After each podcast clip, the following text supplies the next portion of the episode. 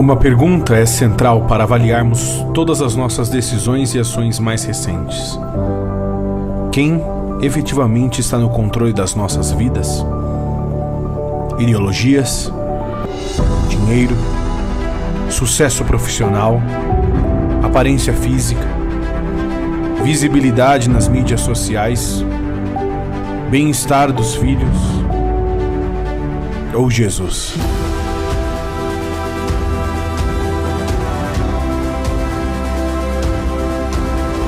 Quem é o Senhor.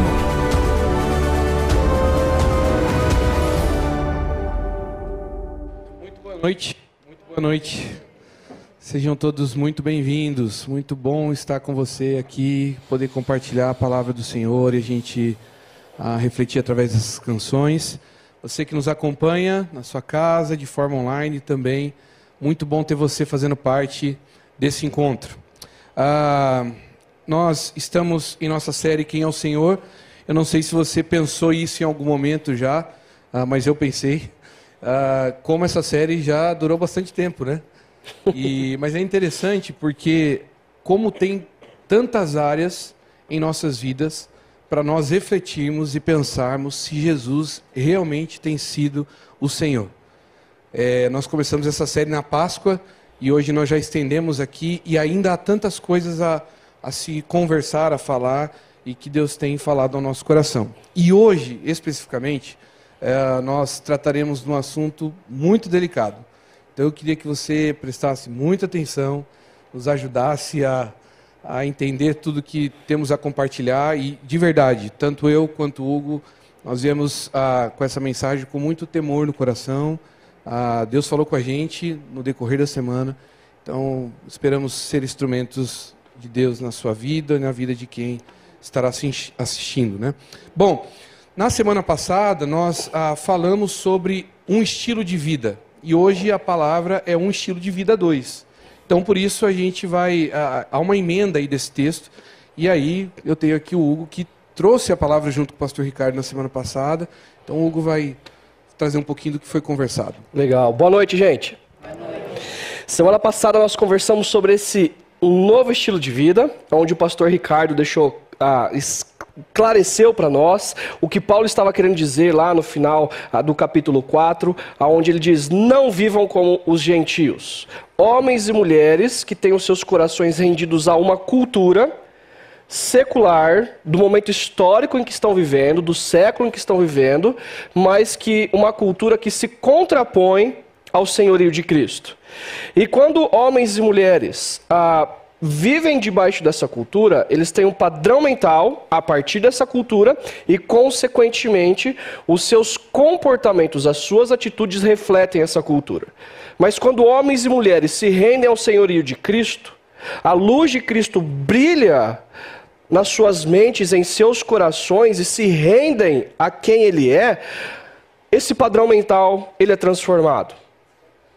Tudo na vida passa a ser reorientado a partir de quem Cristo é. E, consequentemente, os comportamentos, o comportamento, as atitudes, elas também são revistas. E semana passada nós conversamos sobre cinco atitudes: a mentira, a violência física, verbal, a desonestidade, a palavra torpe e rupturas. E eu quero agradecer ao pastor Ricardo por ter deixado conosco conversarmos sobre sexualidade. Vocês viram aqui o que o pastor Ricardo fez com a gente, né? 14 versículos para a gente conversar sobre sexualidade. Ah, e, mas é um assunto altamente contemporâneo. Por quê? Tudo ao nosso redor gira em torno de uma cultura sexualizada. Quando a gente olha para os comerciais, a gente percebe ah, que quando vai vender bebida alcoólica, existe uma mulher que vende brinde. Quando você vai comprar um carro, comprar uma moto, também existe uma mulher ah, muito bonita que vende brinde. Ou homens, né? E lá em Paris elas fizeram a versão dos homens para as mulheres. Quando a gente olha para o cinema, para os streams, ah, dos seriados, que oferecem os seriados, ah, gira em torno da sexualidade inúmeros seriados e pautas que estão na nossa cultura. Ou ainda literaturas e a própria música. Os streams, ah, Spotify, Apple Music, Amazon Music, principais, os principais artistas ouvidos, sejam eles sertanejos, sejam eles da cultura pop, a maioria das letras e das imagens criadas gira em torno de uma sexualidade. É interessante isso. E uma socióloga norte-americana, Gayle Dines, ela fez uma entrevista para o Gazeta do Povo e ela é uma pesquisadora acerca da pornografia. E olha só o que interessante, o interessante que ela diz. É impossível dissociar a normalização da pornografia da hipersexualização das divas do pop.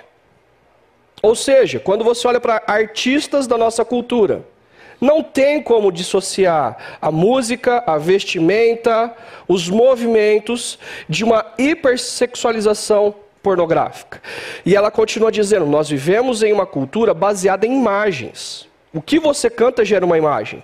O livro que você lê gera uma imagem. O filme que você assiste é baseado em imagens. E imagens funcionam em um sistema.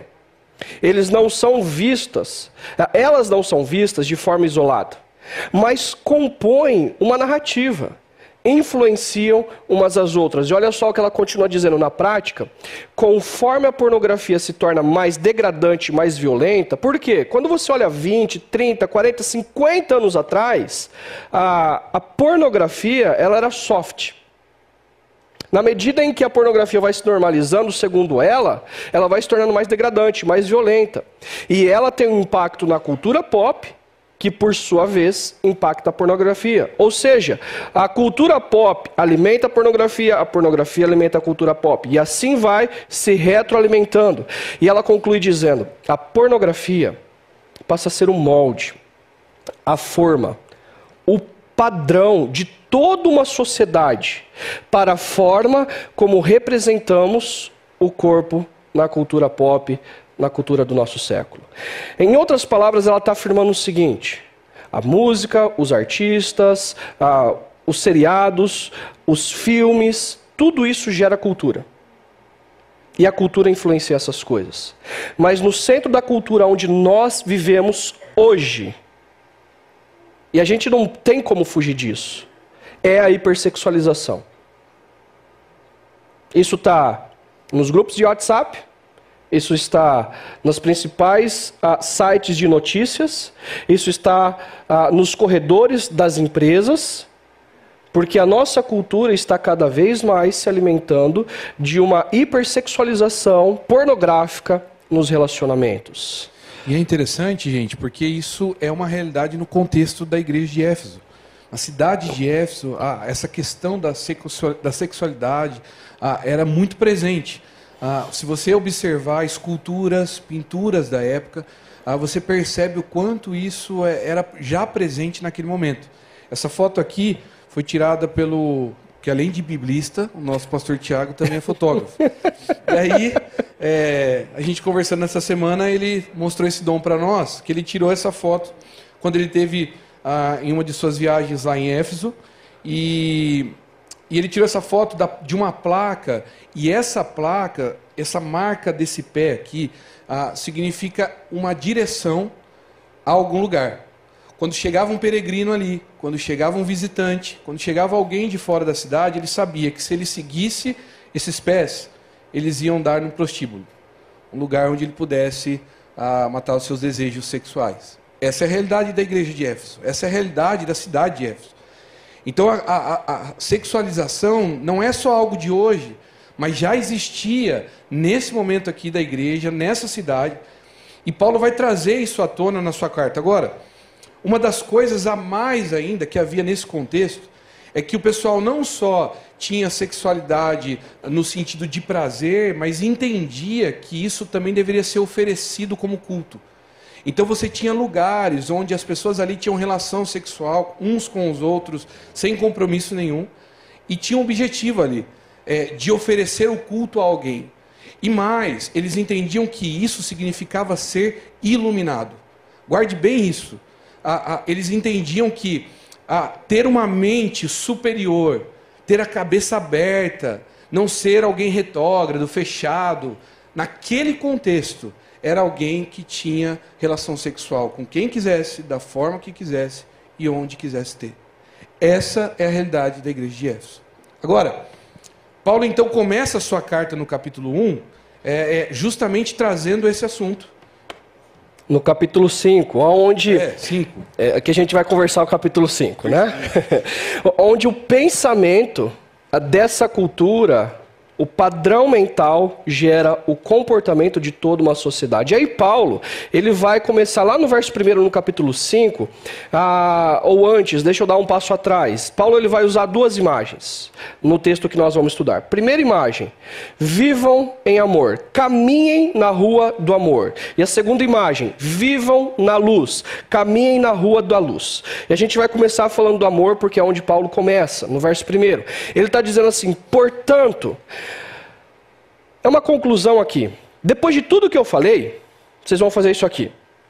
O que nós conversamos na semana passada? Um padrão mental dos gentios que se ah, pensam, comportam a partir da cultura do século, e os discípulos de Cristo que agora pensam e se comportam à luz de Cristo, depois de vocês terem entendido essas coisas, nós vamos conversar sobre um sexto assunto. Portanto, depois de tudo que eu falei, e aí vem o imperativo sejam imitadores de Deus. Paulo está dizendo isso para os discípulos de Éfeso. Ei, imitem a Deus. Mas, como nós devemos imitar a Deus? Como filhos amados. Como filha que é amada. Como filho que é amado. Por exemplo, eu tenho três filhos. A Ive é a minha filha mais velha, ela tem cinco anos. E nós amamos. Eu e a Tamara amamos os nossos filhos. E porque nós amamos, nós cuidamos deles. Mas os nossos filhos precisam aprender que a maneira como seus pais vivem e cuidam deles passa pela imitação. Então a Ivy, com 5 anos, ela já tem curiosidade. E ela começa então a querer, mãe, posso cozinhar com você? Um pai que não ama o seu filho diz, ok, fogão está aí, é seu. Mas a Tamara não faz isso. Ela coloca uma cadeira do lado e ela diz, filha, olha como a mamãe faz. Agora você faz junto com a mamãe. Ou então a Ivy ela quer usar uma tesoura ou usar uma faca e ela está na idade de começar a aprender. Como eu, como pai amoroso, faço? Que eu amo a minha filha. Eu não dou uma faca na mão dela, mas eu digo, filha, primeiro você observa como o papai faz. Então, o papai vai fazer junto com você. E aí o papai vai ver você fazendo. Como filhos amados, nós imitamos ao nosso Pai, ao nosso Deus. E Paulo ele vai continuar dizendo aqui, dando mais um imperativo. Se nós devemos imitar a Deus, o nosso Pai, nós devemos viver em amor. E a ideia aqui é de caminhar em amor. Todo aquele que se torna um discípulo de Cristo, ele passa a entrar numa rua, ao longo da sua caminhada, essa rua tem o um nome de amor. E esse discípulo, essa discípula, ela, eles precisam caminhar ao longo de toda a sua vida, até o seu último suspiro no caminho do amor. Mas agora, como nós caminhamos nesse caminho do amor? Paulo ele vai dar o padrão, a forma, a quem nós devemos nos comparar, como Cristo. Se nós queremos aprender a viver em amor, nós devemos perceber como Cristo viveu em amor. E olha só o que Paulo vai dizer: como Cristo viveu. Nos amou, ele nos acolheu como nós éramos. Nós éramos pecadores, nós éramos rebeldes a Deus, nós vivíamos debaixo encharcados dos nossos pecados, mas Cristo nos abraçou e nos acolheu como nós éramos. E o que ele fez ainda? Ele se entregou por nós.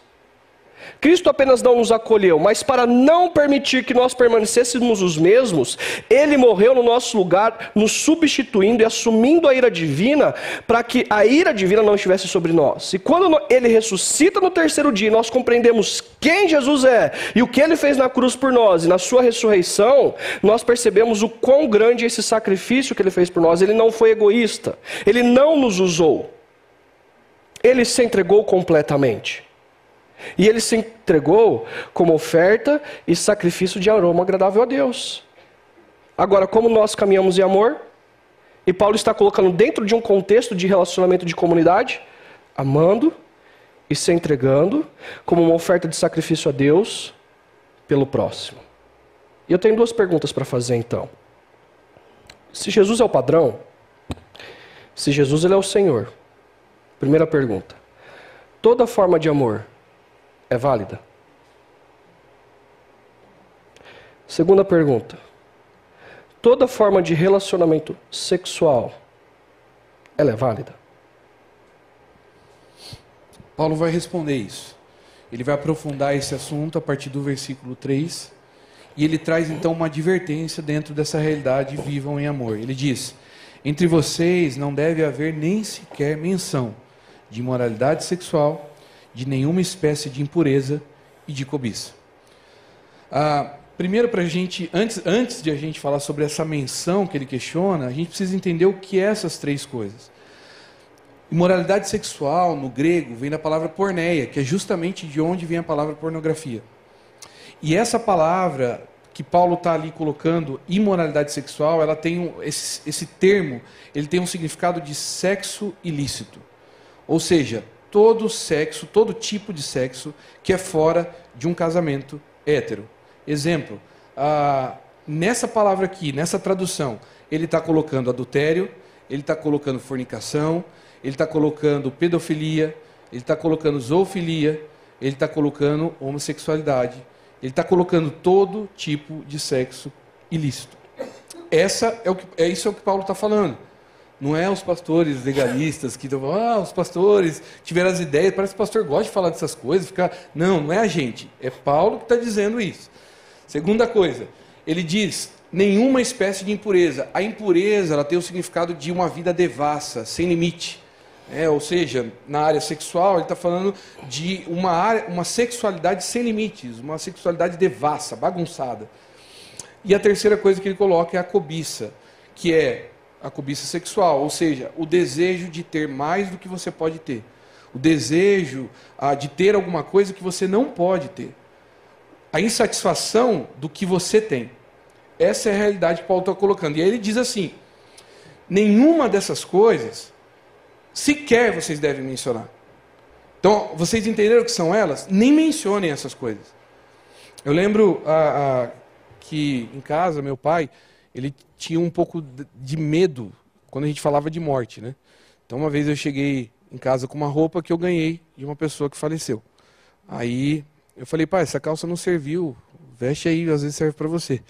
Aí ele pôs a calça, ah, pior que encaixou bem mesmo. De quem que, eu, de quem que você ganhou? Eu falei assim, ah, de um rapaz que faleceu tal. Pelo amor de Deus. e tirando a calça desesperado. O pai tinha esse problema. Então, quando a gente falava de morte, ah, um dia a gente vai morrer, um dia a mãe vai morrer. Para ele, ele falava, vira essa boca para lá. Nem faça menção dessas coisas. Nem fale sobre isso. Quer dizer, para o meu pai, o problema não era a, a palavra morte, mas era o medo de que aquela palavra poderia atrair ou se tornar realidade. O pensamento virá uma realidade. Paulo está dizendo aqui a mesma coisa. Pessoal, vocês nem façam isso daqui é tão ruim, é tão oposto ao que o Hugo apresentou no versículo 1, ao que eu mostrei para vocês sobre amar o próximo, se sacrificar como Cristo. Isso é tão distante de Jesus que vocês não devem nem mencionar essas coisas. Nem tragam ao pensamento, porque isso possivelmente pode virar um comportamento. Há um, um estudioso sobre a, as atitudes silenciosas de alguém, Ricardo Ventura, e teve um vídeo dele essa semana que circulou nos WhatsApps, talvez você tenha visto por aí. Uma das coisas que ele fala no vídeo, ele diz assim: se você participa de algo de dose homeopática, você vai mudando o seu viés, você vai aceitando coisas, você vai usando coisas que normalmente, culturalmente, talvez demorasse centenas de anos para que aquilo fosse aceito como normalidade. E aí nesse vídeo ele dá um exemplo ao entrevistado, quando ele diz isso, ele fala assim, para quem está entrevistando ele, aliás, ele é o entrevistado, ele diz assim, olha, é, quem assistiu a, no Netflix a série La Casa de Papel? Quem assistiu aqui? Ah, Hoje você não está sozinho, não né? sozinho. Bom. Aí ele pergunta assim: você torceu pro bandido? Quem torceu pro bandido? Ninguém, ninguém vai filmar você, fica tranquilo. Pois bem, ele falou, aí ele fala assim: vocês torceram pro bandido. Porque aquilo vai entrando gradativamente ao ponto que, eu não sei você, mas eu cheguei a pensar assim: nossa, faz sentido mesmo o que eles estão fazendo. Por isso que as pessoas fazem isso. Porque olha que mundo injusto com eles. Olha a realidade deles. É, é natural, você começa a, a, ver aquilo todo dia e isso se torna a, a parte do que você até então não pensava. O pensamento que gera o comportamento. A preocupação de Paulo aqui, então, não é a, a, a questionar a gente sobre a palavra. Ah, você não pode falar a palavra ah, imoralidade sexual. Ah, você não pode falar alguma coisa assim com um amigo. Não, não é em si o que nós falamos, mas é que essa conversa, esses pensamentos de imoralidade sexual, de impureza, de ganância, vai gerar em você um comportamento. Por isso, nem faça menção dessas coisas. A preocupação de Paulo, então, não é o que a gente, uma palavrinha que a gente fala, mas é às vezes aquele vídeo no WhatsApp, no grupinho dos seus amigos, onde você recebe um vídeo lá de uma mulher fazendo sexo com um rapaz. E aí você vê um tipo de sexo que sua esposa não vai poder entregar para você. E isso te traz insatisfação, porque você começa a pensar assim: poxa, no meu casamento eu não tenho essa realidade, talvez eu tenha que buscar fora. É um pensamento gradativo, que naturalmente vai gerar um comportamento. Talvez você conversa com a sua amiga e aí você e a sua amiga conta as aventuras sexuais dela. E ela diz que no final de semana ela pegou dois rapazes e mais umas mulheres e teve uma noite assim assado. E aqueles pensamentos ficam em você até que você vai para sua casa e você fica pensando naquilo e fica pensando naquele prazer e de repente você se encontra se masturbando. Essa é a realidade que Paulo está combatendo. Nem façam menção disso, porque esse pensamento pode gerar em vocês comportamento. E aí ele encerra essa, esse trecho aqui dizendo: Pois essas coisas não são próprias para os santos. A gente vai explorar um pouquinho isso mais, mas só para você entender: você é um discípulo de Jesus? Você tem Cristo como Senhor da sua vida? Essas coisas, nem mencione se você é um discípulo de Jesus. E aí, Paulo, além de trazer essas três palavras, ou essas três ações, comportamentos, atitudes, Paulo ainda vai acrescentar mais três. Ele está dizendo o seguinte, eh, fazendo essa advertência: não conversem sobre isso. Você praticou no passado? Você não precisa ficar contando vantagem no presente, porque você foi liberto disso. Agora, também se vocês estão praticando isso agora, ei, não, não façam isso.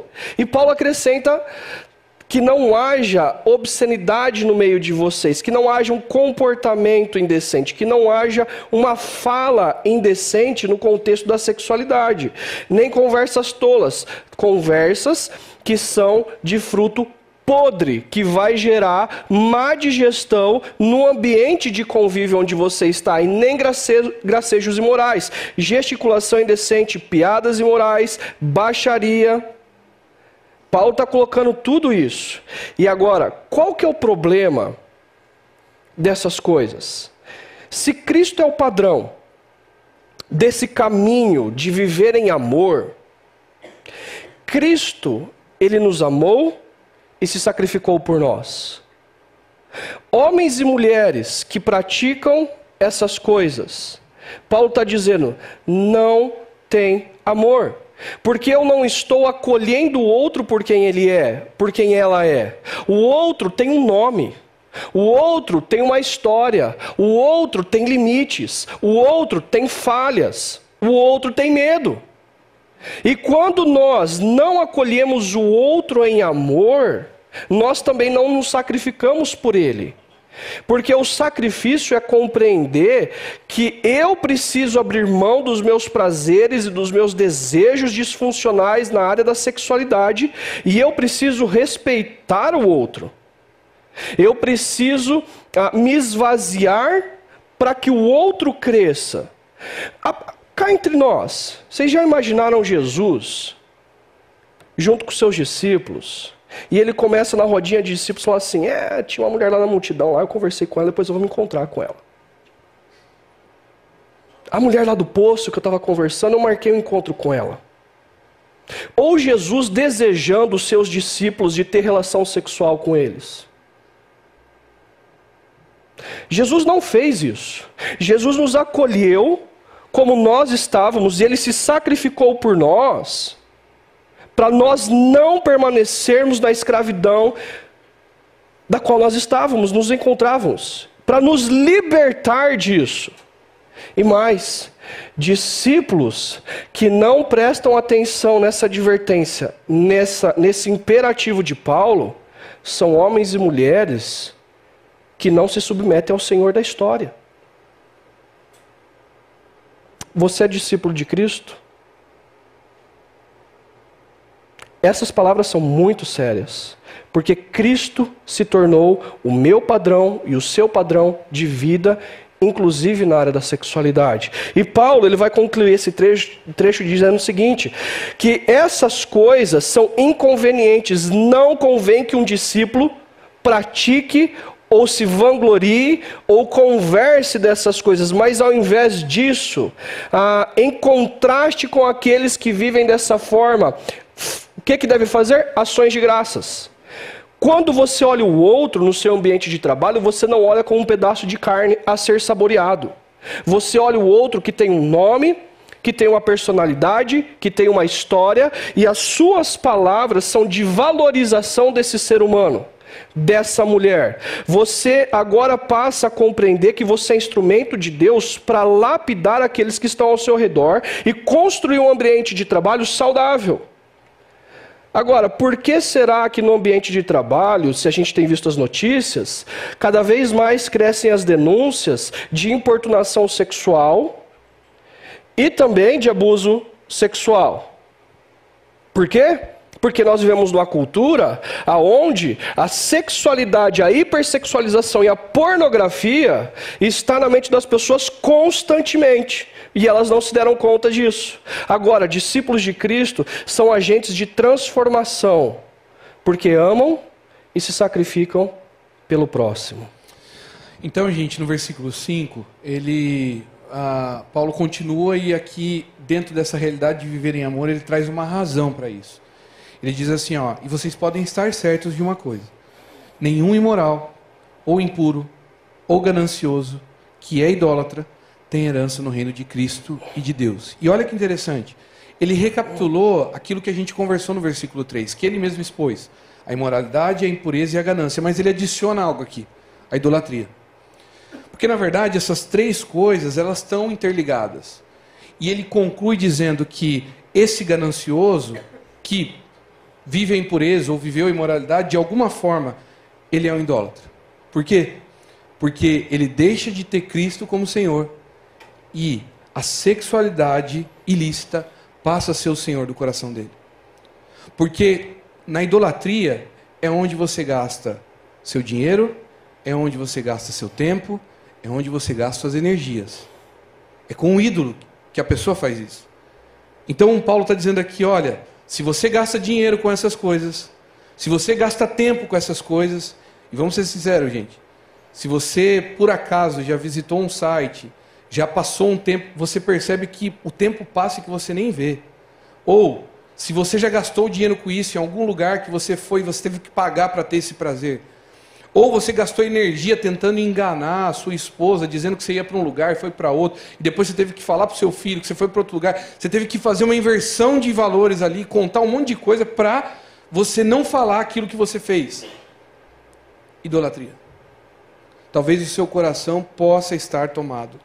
Ou talvez esse ídolo está tentando tomar o seu coração.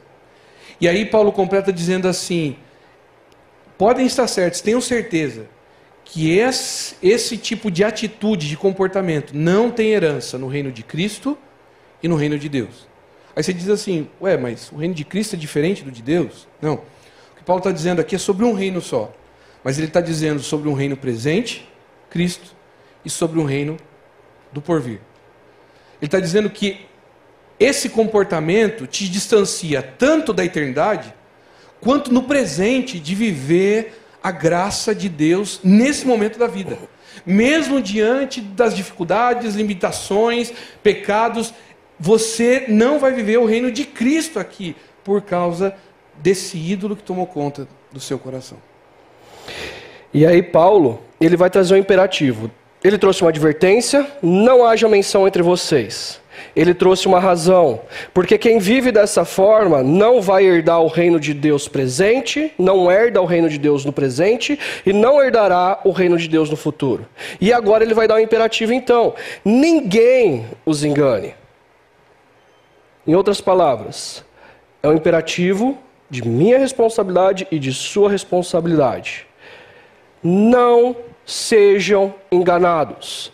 Não sejam iludidos. Por quê? Você que se tornou discípulo de Cristo, discípula de Cristo, o reino de Deus chegou até você.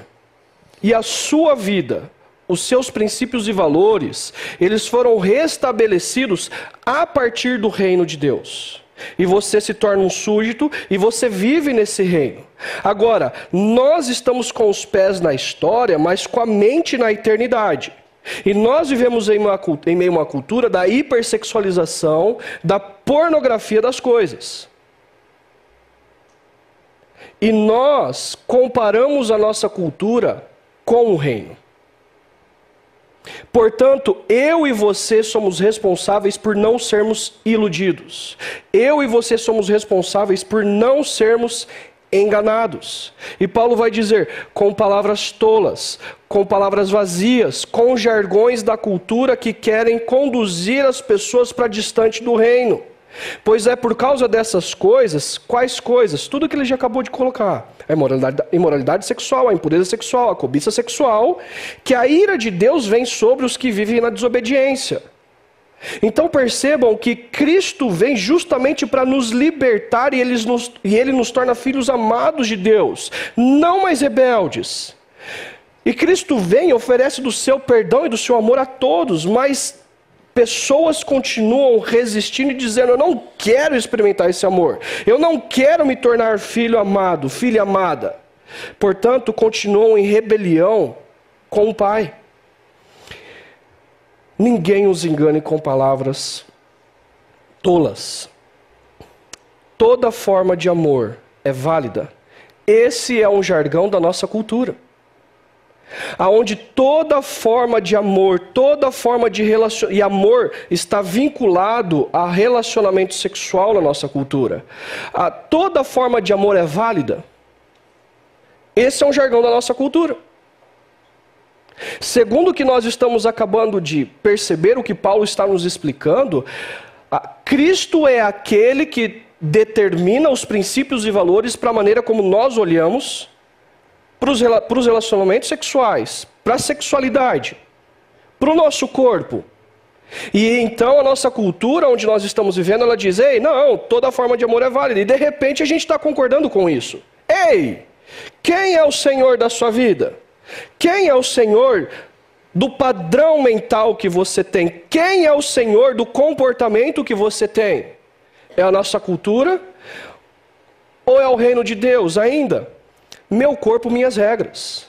Esse é um outro jargão praticado na nossa cultura que tenta nos convencer. Eu faço com o corpo aquilo que eu quero, ele é meu. Eu me visto do jeito que eu quero, eu tenho relação sexual do jeito que eu quero, eu me masturbo a hora que eu quero, eu tenho os pensamentos que eu quero, quem manda em mim sou eu. Quando nós nos rendemos a Cristo, nós rendemos inclusive o nosso corpo a Ele. Não, você não é dono do seu corpo. E você não é dono das regras estipuladas por você mesmo. É Jesus. E quando nós compreendemos o reino de Deus e a maneira como nós lidamos com o nosso corpo e a sexualidade, eu preciso compreender que eu vivo em meio a uma cultura que está me conduzindo para distante do reino. E eu não posso ser enganado por essa falácia, por esse erro de pensamento. Eu preciso comparar esse pensamento ao reino de Deus. E então perceber que eu faço parte nos meus padrão mental e consequentemente o meu comportamento. Então, a partir do versículo 7, ah, pessoal, ele, ele faz uma curva. E como o Hugo apresentou no começo dessa mensagem, a primeira era vivam no amor. E agora ele começa a falar sobre viver na luz. Esse segundo direcionamento para a igreja de Éfeso. E a primeira advertência que ele dá dentro dessa realidade de viver na luz, no versículo 7 ele diz: Portanto, quer dizer, diante disso que nós conversamos, diante disso que eu deixei claro para vocês o que significa sexualidade, não participem com eles dessas coisas. Não participem com eles dessas coisas. E ele continua, e ele dá uma razão para isso. Porque outrora vocês eram trevas, mas agora são luz no Senhor. Antes, você tinha uma vida presa a, a, ao ídolo da sexualidade ilícita porque você estava em trevas. Antes de Jesus encontrar e ser o Senhor do seu coração, você vivia a sexualidade do jeito que você queria, porque era essa a sua realidade, você estava preso em trevas. Mas agora, após Cristo morrer na cruz por você e seu sangue trazer per perdão para a sua vida e você ter sido encontrado e disse: Deus, eu quero que o Senhor seja Senhor da minha vida. A partir desse momento, vocês são luz no Senhor. E é interessante porque Paulo não coloca a, a, como se a gente fosse bom, né? Ah, então eu estava em trevas, mas agora eu fiz algo legal, eu entendi a mensagem e eu deixei essa parte da sexualidade porque eu mando em mim. Não, vocês são luz no Senhor. É Ele que sustenta vocês. É Ele que dá essa direção. A partir desse momento, é Ele que é o caminho. Vocês estavam em trevas, mas agora vocês são luz no Senhor. E se ele deu uma advertência, não participem dessas coisas, e a razão porque vocês agora estão no Senhor e estão na luz, ele vai dar então um imperativo. Ele vai dizer, da mesma forma como ele colocou lá no verso 2, onde a gente já estudou: vivam em amor. Agora ele está dizendo: vivam como filhos. Também um novo imperativo aqui. Caminhem na rua iluminada. Caminhem na rua onde tudo é colocado diante da luz, como os filhos da luz. Semana passada eu usei uma imagem, é como se Deus, ao nos criar, ele tivesse colocado a gente num galpão cheio de ferramentas e de instrumentos para a gente usar. E ele queria ensinar a gente a fazer uso daquelas ferramentas, mas a gente disse para ele: ei, ei, ei, sai do galpão. Eu não quero ouvir você. Deus se retira do galpão, porque nós nos rebelamos, e a gente ainda fecha a porta e bate na cara dele, pinta janelas e deixa tudo escuro ali. E a gente começa a fazer uso das ferramentas sem saber qual é o propósito pelo qual foram criadas. E de repente Deus olha para nós e percebe que a gente está tentando martelar um prego com óculos, e ele entra na história e diz: Ei, parem de fazer isso, olha a bagunça que vocês fizeram. E ele faz isso por amor. E ele então tira toda aquela, aquela pintura preta que a gente colocou, deixa a luz raiar, deixa o ar preso ali. A, ser renovado, ele diz agora: deixa eu mostrar para vocês com que se deve martelar um prego. A luz de Deus brilhou sobre nós, e agora, como filhos da luz, nós devemos compreender quais são os princípios e valores estipulados por Ele. E ele vai dizer, Paulo vai dizer o seguinte: pois o fruto da luz, portanto, vocês, como filhos da luz, devem praticar toda bondade, toda justiça e toda verdade. Paulo está colocando isso em contraste à imoralidade sexual, à impureza sexual, à cobiça sexual, porque antes nós usávamos as pessoas para o nosso prazer. Agora, o que nós devemos fazer com as pessoas? Manifestar todo tipo de bondade para com eles, manifestar todo tipo de justiça para com eles, todo tipo de verdade para com eles. Eu disse que está crescente o número de denúncias acerca da importunação sexual, assédio sexual no ambiente de trabalho. Nós, como discípulos de Cristo, precisamos no ambiente de trabalho sermos fontes de bondade para com as pessoas. Nós precisamos ser fonte de justiça para com as pessoas. Não é porque ah, alguém é bela no trabalho que eu devo usar disso, ah, do corpo dela, para caso ela queira subir de cargo no trabalho, então ela tem que me fazer alguns favores. Não, eu sou agente de justiça no meu ambiente de trabalho, porque eu respeito aquele nome eu respeito aquela história e eu sou justo com aquela pessoa porque ela é boa no que ela faz. E eu trato ela com toda a verdade, não parcialmente não com meias verdades. Perceba como os discípulos de Cristo, no ambiente de trabalho onde eles estão inseridos, eles são agentes de transformação de uma cultura altamente hipersexualizada para uma cultura de bondade, de justiça e de verdade. E Paulo vai continuar dizendo o seguinte: vivam como filhos da luz e aprendam a discernir o que é agradável ao Senhor. E a ideia de discernir aqui está numa ação contínua. Você se tornou discípulo de Jesus? É claro que você não vai saber como viver todas as coisas conforme a vontade de Deus. O que, que você precisa fazer? Pegar tudo o que você vive e lançar a luz de Cristo e da palavra dele, discernindo, expondo a luz para saber se aquilo é agradável a Deus. Percebam que interessante aqui. A quem você deve agradar? A você? Paulo diz, ao Senhor. Você quer saber se aquilo que você tem acessado no seu celular agrada ao Senhor? Cristo estaria olhando o que você está olhando? A partir do que as Escrituras ensinam, convém você assistir o que você está assistindo? O seriado, o filme que você tem assistido, a literatura que você tem lido, a maneira como você tem olhado para, os homens e para as mulheres no seu ambiente de trabalho, quando você traz a luz de Cristo para compreender o discernimento de se isso é agradável ao Senhor, você vai compreendendo, você vai trazendo à luz os seus erros, as suas falhas, as suas limitações, as suas motivações. E aí, de repente, como discípulo de Cristo, você para de ter tais atitudes, padrão mental e de comportamento, porque agora você é luz. Aquilo que você assiste Leva mais, não só Jesus, honra a sua esposa e honra os seus filhos. Seus filhos podem estar na sala com você. Na, no happy hour com os colegas, as conversas que nós temos, os nossos filhos podem estar assentados à mesa.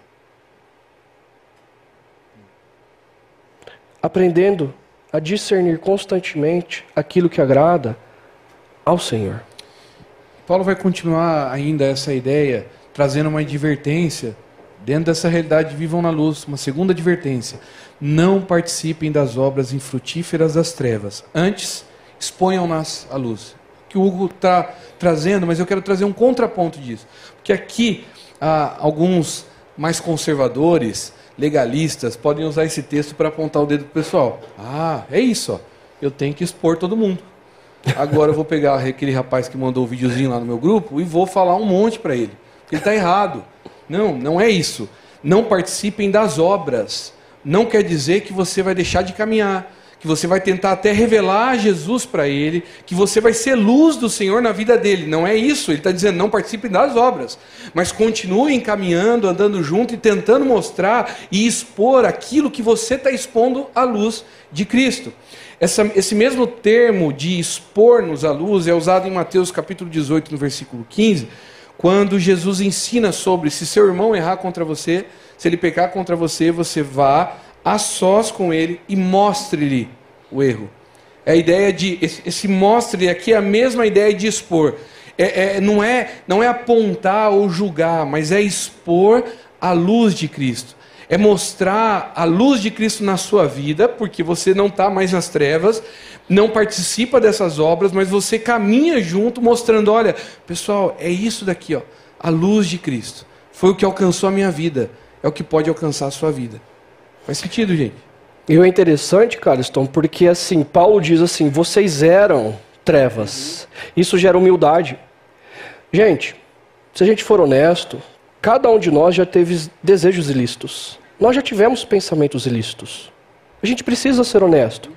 E Paulo está dizendo: vocês não são mais assim. Isso gera humildade em nós. E como você disse, quando nós expomos a luz, nós expomos a pessoa, a grande realidade de quem Cristo é. Como você disse, isso gera ah, engajamento nosso, mas com humildade, sem apontar o dedo. E aí, Paulo, então, ele vai mostrar a razão pela qual nós devemos. Ah, expor isso à luz, porque aquilo que eles fazem em oculto, até mencionar é vergonhoso. Mas tudo que é exposto pela luz torna-se visível, pois a luz torna visível todas as coisas. Parece uma redundância aqui.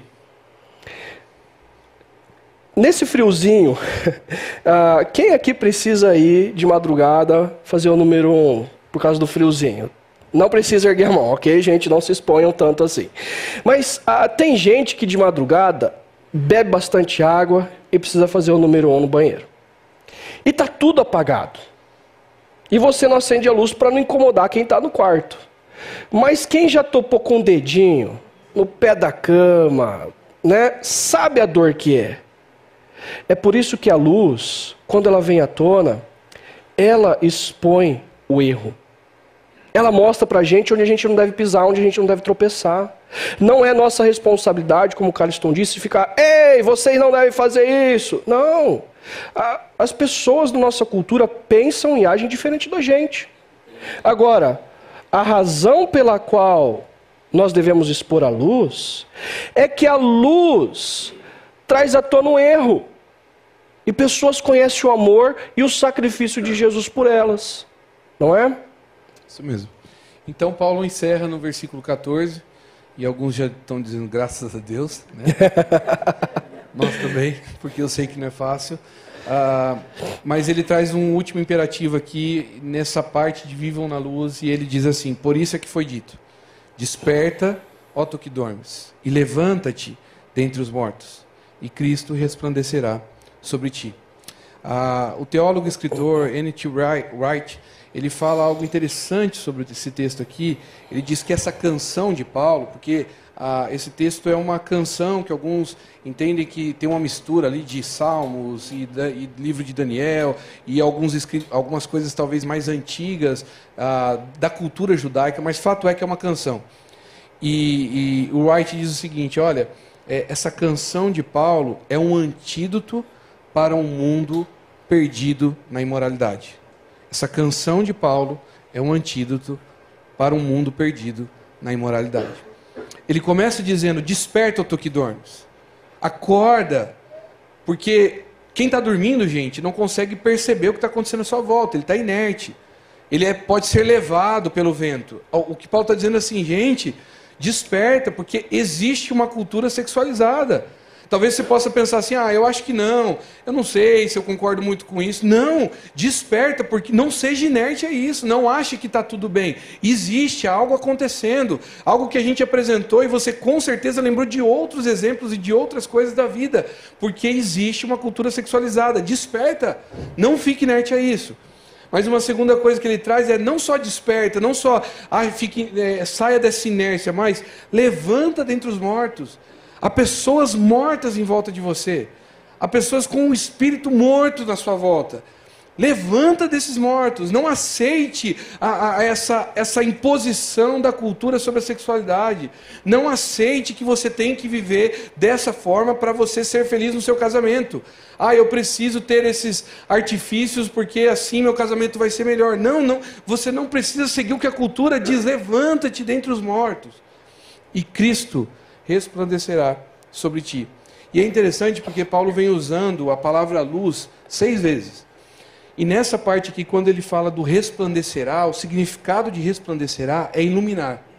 Lembra lá no começo que eu falei para vocês que a, igreja, a cidade de Éfeso entendia que o ritual do sexo significava quem tinha uma vida de liberdade sexual, entre aspas, era iluminado.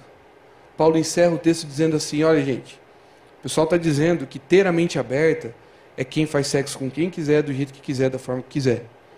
Eu estou dizendo para vocês, é Cristo que ilumina a nossa mente.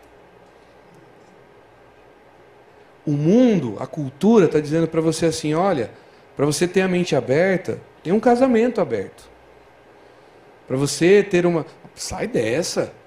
Ô, oh, gente, para de ser antigo, retrógrado. É, era isso que a igreja de Éfeso também estava escutando. E Paulo diz: a verdadeira iluminação não é fazer sexo com quem você quiser, do jeito que você quiser, a hora que você quiser. É Cristo. Porque essa vida de Cristo em você é que faz você ter uma mente muito mais iluminada.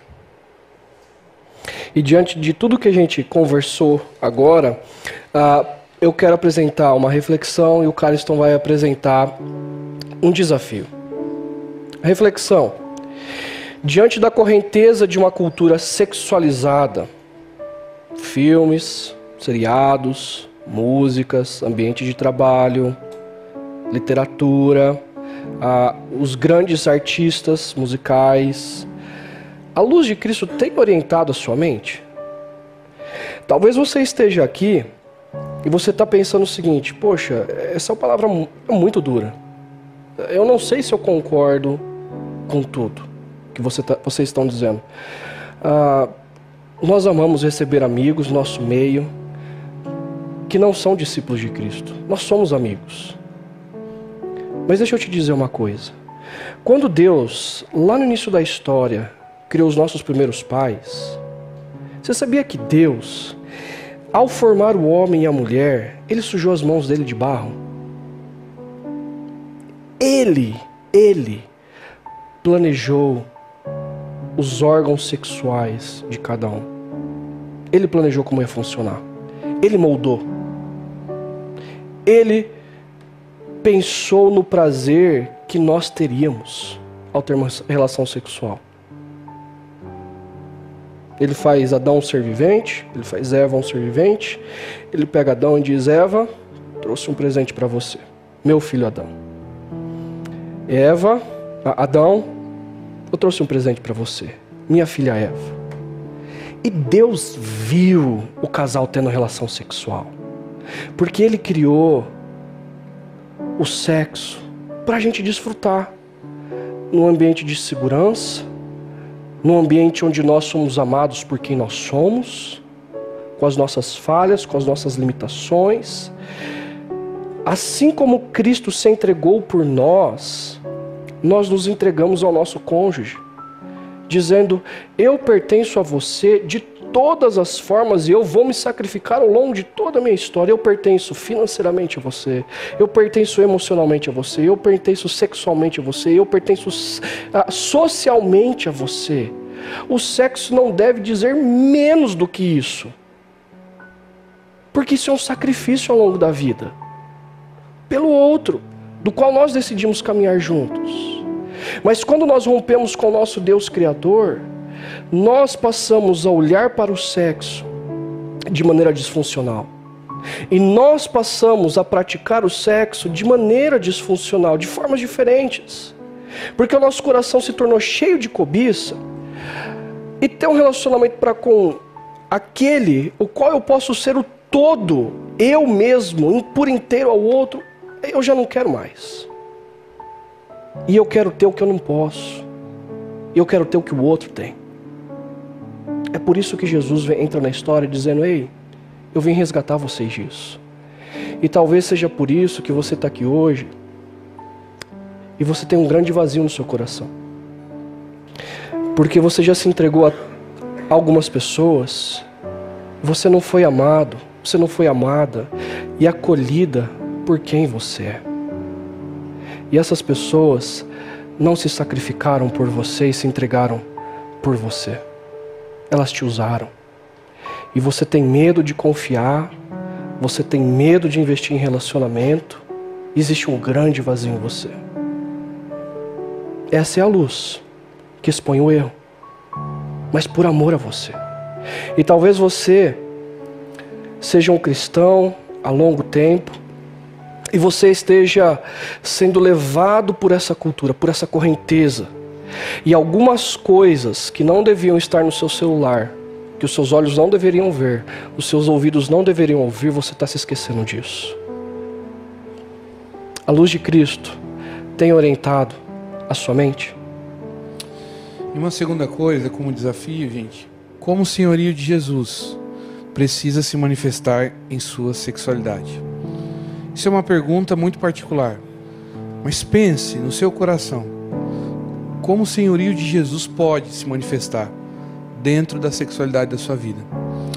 Eu tenho tido a oportunidade de aconselhar uma, uma pessoa não cristã ah, e em uma das conversas eu disse assim para ela: olha, você tem dificuldade nos relacionamentos, você não consegue se relacionar porque talvez você está tendo uma vida sexual que para você é legal, ativa, mas isso está te trazendo só problemas. Ah, não, nada a ver, isso é pensamento de pastor, coisa antiga. Depois, numa outra conversa, ela disse assim para mim: Cara, tu lembra aquele dia que você me falou isso? Eu falei: Lembro. É, pior que é verdade. Esse vazio que o Hugo trouxe aqui ela disse assim: Eu sinto um vazio tão grande, porque eu tive relação sexual sábado com um cara. E esse cara é, tentou me ligar até, parecia que ele. Mas não sei, foi estranho. foi esquisito, é, é, não sei. Faz sentido o que você estava falando mesmo. É, é não está me fazendo bem. Eu fiquei mal depois. Aí eu disse para ela: não é eu que falei. É o que Jesus ensina. Porque uma sexualidade saudável, diante do que Jesus coloca para nós, não é uma lei. A ideia de Jesus não é dizer assim para nós: olha, você não pode fazer isso, porque eu gosto de ver as pessoas é, passando desejos e necessidades. Eu sou um Deus mau que fica. Não, a ideia de Jesus não é essa.